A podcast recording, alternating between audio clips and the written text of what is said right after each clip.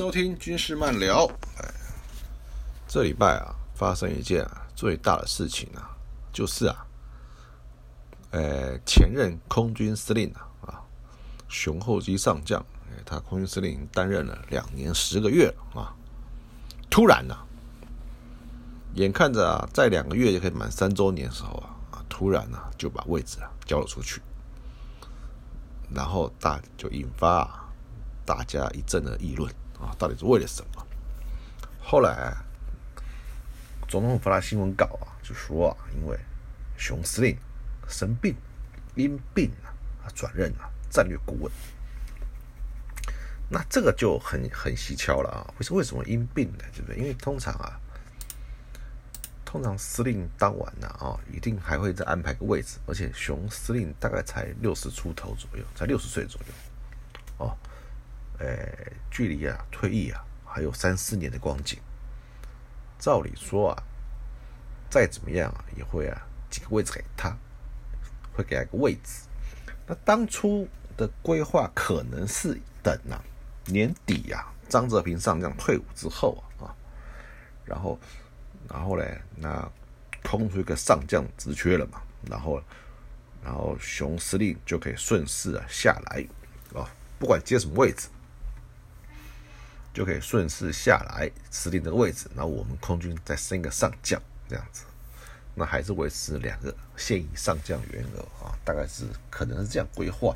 可是熊司令突如其来生这个生这场病来哈，就显得啊，呃，与当初的规划不同，当初的规划不同。那那熊司令生什么病呢？那依照这样看起来，病情看来是颇为严重哈，因为当初。诶，我们可以从那个交接照片看到，哦，当初他接任的时候是满头茂密的黑发，啊，现在已经是啊啊两鬓斑白啊，老了憔悴，老了不少，老了不少。那熊司令当熊司令接这个位置的之初啊啊，其实并不好接哈，并不好接啊。为为为什么呢？因为啊，因为啊，他这个他接的时候啊。他接的时候啊，这哎，这是放战略顾问，放战略顾问就没有实质的位置啊，就纯粹让他养病了，让他养病了，对吧？而且没有职务安排啊，看起来病情是很严重的，需要好好静养啊，静养。那我们哪从哪里看得出端倪呢？从四月二十六号啊，那个媒体啊发布啊，空军啊召开啊战训检讨会。可是呢，居然不是由啊主管作战的副司令来召开，按照往例啊，都是主管啊作战的副司令来开，也就是说刘刘任远中将来开这个会。结果呢，并没有啊由啊孙连胜中将来开，就是后勤副司令来开，来开。然后呢，违反了常态，对不对？因为因为他的业管是不管作战这一块的。所以那时候看出来，那时候啊，司令可能已经啊啊，请病假养病了啊，而由啊主管作战的副司令啊刘任远中将啊来啊来啊啊暂代司令的职务啊，才会有啊后勤副司令啊来代理啊，来代理这个位置啊，召开这个会议。那这样，这是当然是推论哈，可是确实是有几分的可信度啊，这是我个人推论啊，一定要相信。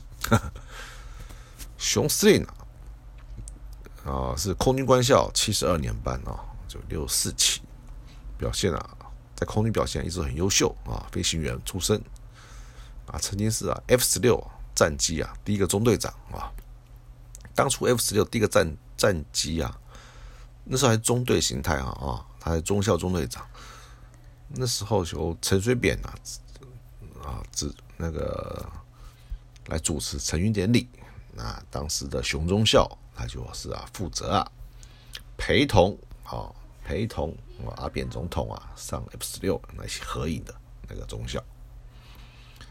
那 F F 十六是个多功能多用途的战斗机哈，它也可以发射哈。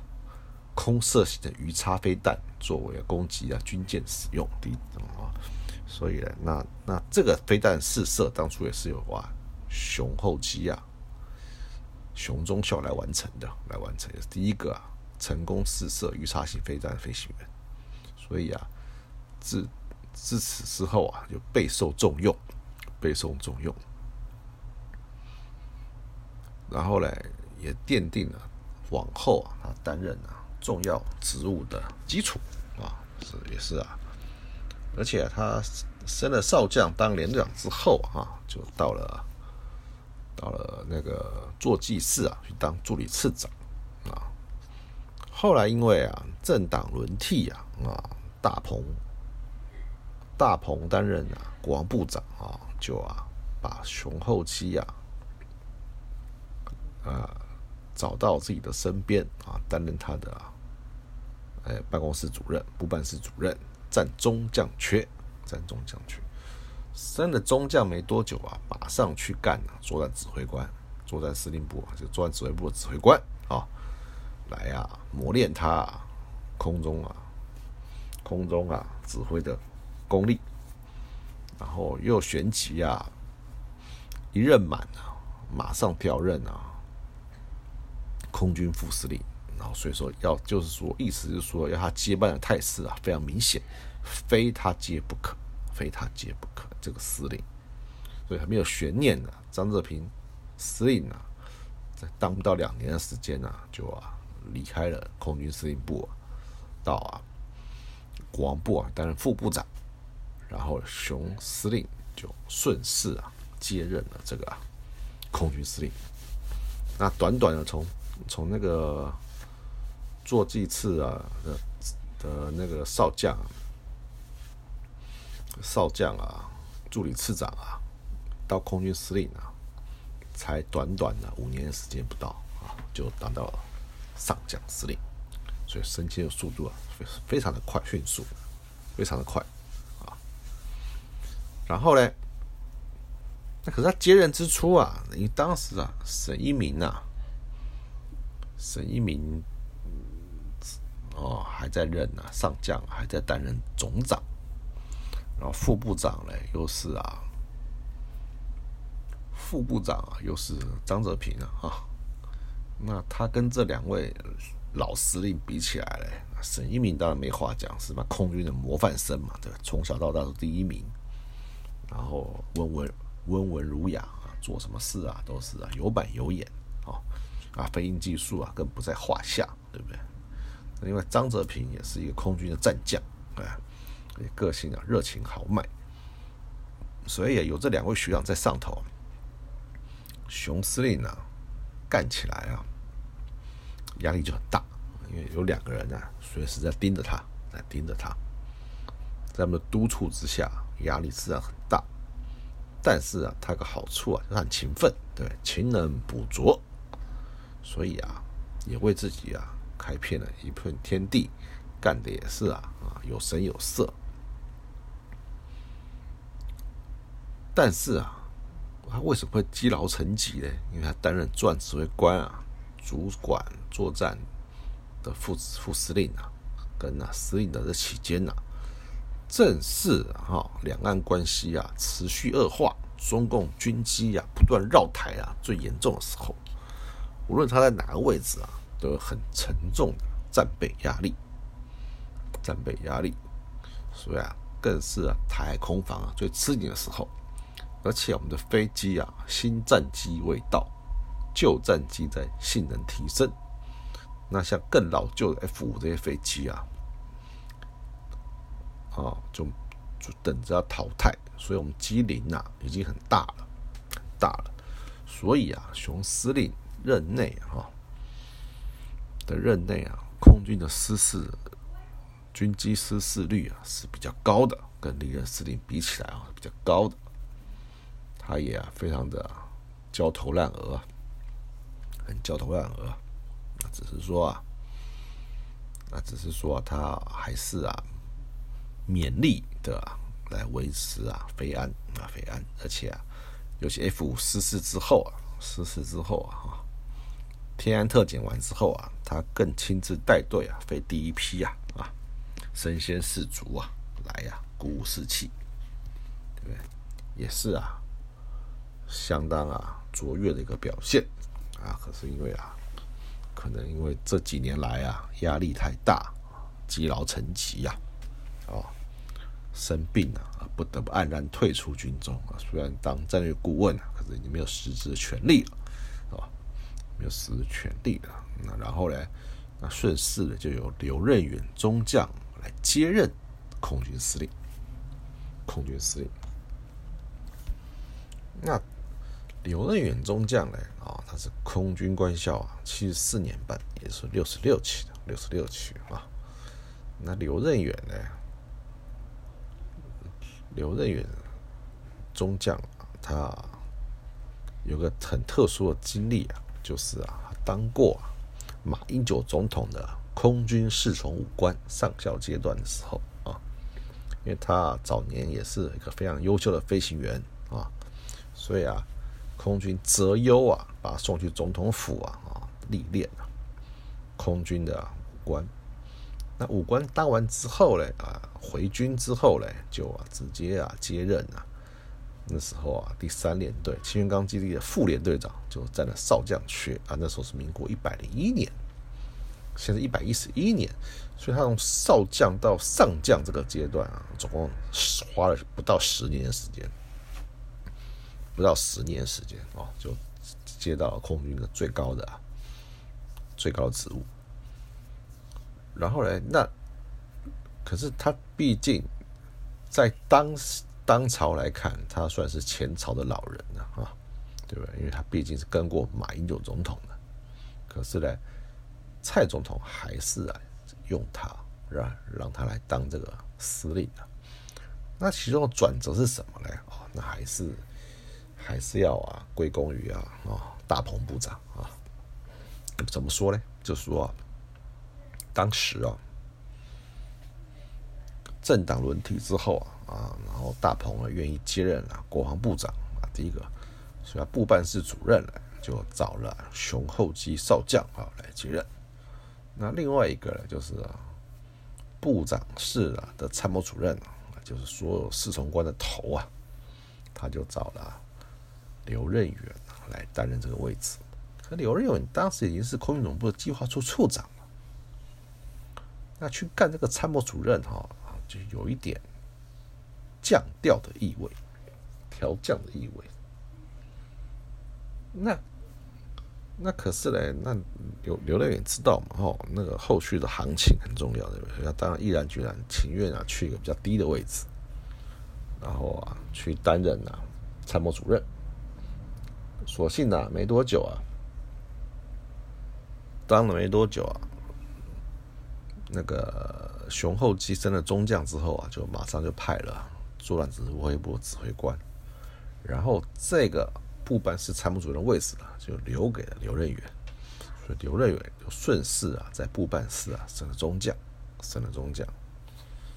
然后呢，就啊，然后升完之后没多久啊，就回到回军啊，啊接任啊空军总部的参谋长。当然这个小插曲啊，因为当时啊啊，就是雄厚基之后呢，大概就有那。雄厚基七十二年班嘛，七三年班呢有两个中将也也具备啊接任啊司令的资格，一个叫李廷胜，一个叫范大为啊。可是他们两个都有个致命伤啊，就是啊这两位副司令哦都没有都没有当过空军作战指挥部的指挥官，所以啊一个是干校转部啊，一个是干防空部，所以啊。所以选择就差一点，然后那他们该干这个指挥官的时候，他们那给谁干了嘞？哎，就是给啊另外一位啊，其实就刘任远的同同期同学啊，哦，叫做啊郑荣峰中将。郑荣峰是幻象机队出来的，那一直是啊沈总长沈一鸣总长重点培养的对象。因为民国八十五年呢，他们就是第一批啊，去啊法国啊换装的飞飞行员。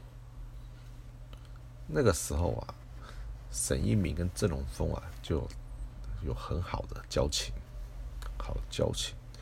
所以郑荣峰当当完新竹联队二连队连队长之后啊，很快的就来司令部啊接任啊战训处处长，然后马上升啊副参谋长，然后立刻接啊政战主任，然后升了中将。主任干一段时间之后啊，又去干参谋长，然后参谋长呢，那一直，然后嘞又去接啊作战部的指挥官，他永远都是。全期同学啊，第一个接这些位置的人，所以啊，那时候态势非常好，大家都认为啊，他就是啊，下任司令的，就是雄厚期之后的司令的的备位人选，而且啊，而且啊，因为刘任远啊。这样子啊，接啊都比较慢，你知道吗？就比较慢。那回军之后接参谋长的时候啊，他就接自己同学郑荣峰的，郑荣峰就干主任指挥官。等啊，刘瑞远去接这作战指挥官的时候啊，郑荣峰啊，他又是接郑荣峰的位置啊，郑荣峰就回了司令部当副司令了，当副司令，当副司令了。那当然了。可可惜啊，就是在郑荣峰最好的时候啊，很不幸啊，就沈总长啊，因为啊因公失事啊，啊坠机身亡。郑荣峰一下少这个靠山了，很快的就由副司令的位置啊离开了空军啊，到了国防部啊去担任副参谋总长。这看起来是啊。啊，平调，啊，甚至可是啊，一旦离开了空军啊，内应无人呐，很容易啊就被平弃掉。那刘任远就顺势回来啊，接任这个副司令，因为啊，前面两位啊，范大为啊跟李廷胜这两位副司令啊，都因为啊，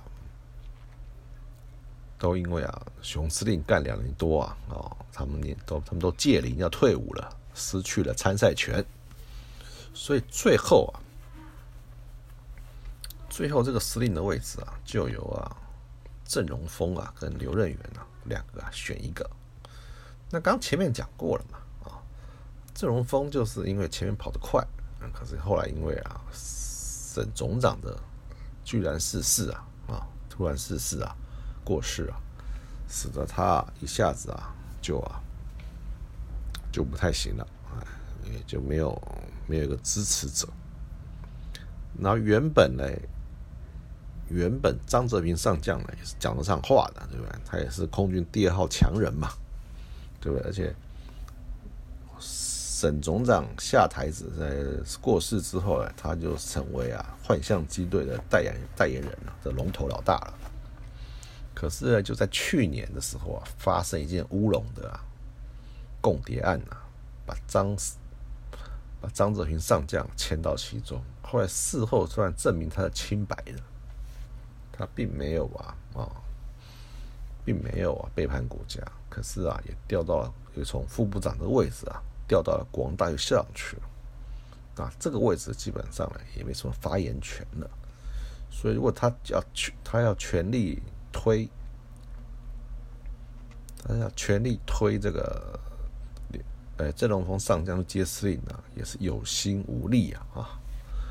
那正刚好啊，大鹏当初啊干部长的两个重要幕僚啊，一个部办室主任啊，一个参谋主任啊，刚好就是熊厚基跟刘任远，所以这两个人呢，立刻啊水涨船高，对不对？所以就先后啊接任这两任司令。所以为什么啊？所以为什么今天标题叫做刘任远是后发先至啊？后发先至就是啊。起步慢，是后来啊居上，后来居上，对不对？因为刘任远曾经啊当过马英九的参谋主任的空军武官了啊，空军武官啊口误啊，政党轮替后啊，仍然能够获得重用，显然呢必有治军的长才，才能令蔡英文总统啊。愿意啊将空军这个虎符啊交给他，交给他。那么回顾他的历程啊，就可以发现啊，刘司令啊有两个重要职务啊，对他来说影响很大啊。第一个，这种曾经担任过啊总部的空军司令部计划处长，以及啊空军作战指挥部的指挥官。那计划处也主要做的是建军规划啊，以后买什么武器啊，对不对？怎么编装啊？编多少人啊？这边裁多少人啊？这边怎么样啊？啊，都出自他的手上。所以他尤其啊，近年来空军两个重大建案啊，一个就是永鹰号教练机啊的换装、生产及换装，再就是 F 十六 V 的采购，这两个巨案啊，都是他在当啊计划处长任内啊。规划的，规划的，所以啊，他对这两案子啊是有发言权的。他看是了若指掌啊，全盘掌握，全盘掌握。另外呢，就是啊，担任作战指挥官，尤其他担任指挥官期间啊，是中共啊军机绕台呀频率最高的时候，最高的时候。那刘司令呢，啊，依据啊。就夜以继日啊，在洞内值班啊，他的两年任期啊，没有休过一天假，全部都在这个营区里面，没有出过这个营区一步啊，都在洞里面啊，依循啊不挑衅、不示弱原则啊，避免两岸的空中啊兵力啊擦枪走火，那稳健的指挥啊空中兵力运动。稳定台海局势，所以啊，他不但具有啊建军规划的长才，他也是啊对作战指挥啊也是啊有相当优异的表现，所以才能获得重用，而且个性啊比较稳健啊，所以所以呢，他就啊，又因为可能在熊司令的推荐以及大鹏部长力保之下，对不对？就脱颖而出，对不对？就就比比起郑龙峰来讲了啊，他确实啊就比较占点优势，所以他就赢得了、获得了司令这个宝座，这个宝座。那此可是这时候接真是千斤重担，知道？因为我们战斗机队啊。正进入中寿期，性能提升啊还没有完成啊，新购的飞机也没到，高教机又要换装，一方面要战备训练，又要维护台安全啊，人员跟跟机务啊，尽然吃力啊，真的，对不对？那你空军的资源就这么多，那如何能妥善的分配这些资源呢？是把所有资源全部放在飞行部队吗？那另外战管部队？跟飞弹部队怎么办呢？飞弹部队难道永远都跟二妈生的一样吗？对不对？对不对？人员也缺，装备短少，生活又不正常，然后呢，对不对？然后又又比较辛苦，所以都所以募不到兵。所以啊，对于啊战备日益沉重的飞弹看这管部队啊，那怎么样让他们呢鼓舞士气，争取福利？然后要适才适所，对不对？不要为了，就就是不要为了升官而升官，对不对？该给谁的位置啊，就给谁，对不对？哦，不要啊，什么位置啊都被飞行员占走，对不对？比方说连六次长，明明就通知专场的，硬要派个飞行员去，有时候讲不太过去，对不对？讲不过去。那最好了，政战主任哈，也让政战人员有点机会，对不对？那那当个一两任，对不对？升个中将啊，把升个政战中将啊，来鼓舞一下士气啊，这才是啊。如果刘司令能这样做啊，那那那相信啊，那真的是整个空军啊气象啊为之一新啊啊，尤其是各业科啊，哦，每个人都有啊机会啊向上啊。调整啊，战缺，对不对？这样子啊，或许飞行兵科啊会觉得比较委屈，可是啊，为了空军长远来讲啊，这是这是正确的道路啊，正确的道路。那那另外一个这么优秀郑龙峰中将，他到底有没有机会？我觉得他还没有，他还是有机会的啊，还是有机会的。因为啊，他的学经历呢，学经历也是超乎的完整，而且他年他年龄还轻啊，还有一年多的时间。如果年底张泽平上将届龄退伍的时候呢，他必定也是会被啊上级考量啊升上升啊升升上将这个人选，因为再来后面的呃七十五年班的两位副司令哈啊对不对？都还比较不够成熟啊，啊，而且也都没有当过作战指挥官，所以啊，如果给他们升上将啊，其实啊比较啊摆不平，摆不平。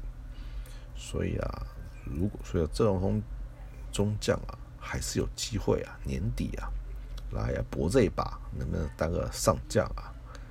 哦啊，参副参谋总长兼执行官或什么位置？哦相信啊，他也会啊，还是有机会的，还是有机会的。不然呢，因为各军的上将啊，都还没升到七十五年班啊，还没升到七十五年班，所以啊，所以啊，还是有啊，所以啊，应该郑龙峰中将啊，还是有机会啊，来呀，啊，啊升任这个上将的位置。那能不能当司令，那就另当别论啊，我们就看。刘任远上将任期了啊，这又是另外一个意思。如果如果刘任远司司令当个两年，然后下来，然后郑龙峰再顶上去接的话呢，啊，其实啊，那等于宣告了七五年班呐就没有机会了，没有机会了啊。那七六年班还有点机会，那是后话了哈。今天主要是说啊，刘远上将啊，就是啊，他。他的重要军职的资历啊，都比他同期同学啊晚一点啊，都晚一届，都接自己同学的。可是啊，后发先至哈，在在目前这样看起来，就是啊，熊厚基啊上将的力保，以及啊大鹏部长的推荐啊，使得他呢顺利啊升啊这个。上将司令的位置，那你说郑荣峰跟刘任远谁比较好呢？没有什么好不好的问题哦。这两位都是空军培养出来很卓越杰出的将领，谁当啊都对空军好哦。不管谁，那谁不当了也都遗憾。可是你不能有两个司令嘛，对不对？那我衷心期盼这两位都能升到上将啊，升到上将，啊，这才是啊。哦，真正好的人才啊，就是啊，要用他，要用他，而不是啊，不用，对不对？或者不用，然后让他黯然退伍，或者投衔自散啊，这样子啊，就不好了，就不好了。所以呢，哎，今天就讲到这里。刘任远司令呢，就是一个后发先至啊，前面可能没那么平顺，讲义气。情愿呢降调去啊干参谋主任啊，也不留在空军司令部啊继续发展，也是啊很讲义气的一个将领啊，帮着老长官啊打点了一些事情，对不对？然后呢，在老长官的推荐之下啊，获得了司令的宝座，也是要恭喜他啊。那也当然也祝愿空军啊啊，在刘司令的领导下啊，能啊越来越好啊，换装任务啊都能圆满成功。这样子啊，然后也希望啊，郑荣峰中将啊，也能够啊获得啊他该有的尊荣啊啊，今天啊就啊讲到这里，我们啊下回啊再见，拜拜。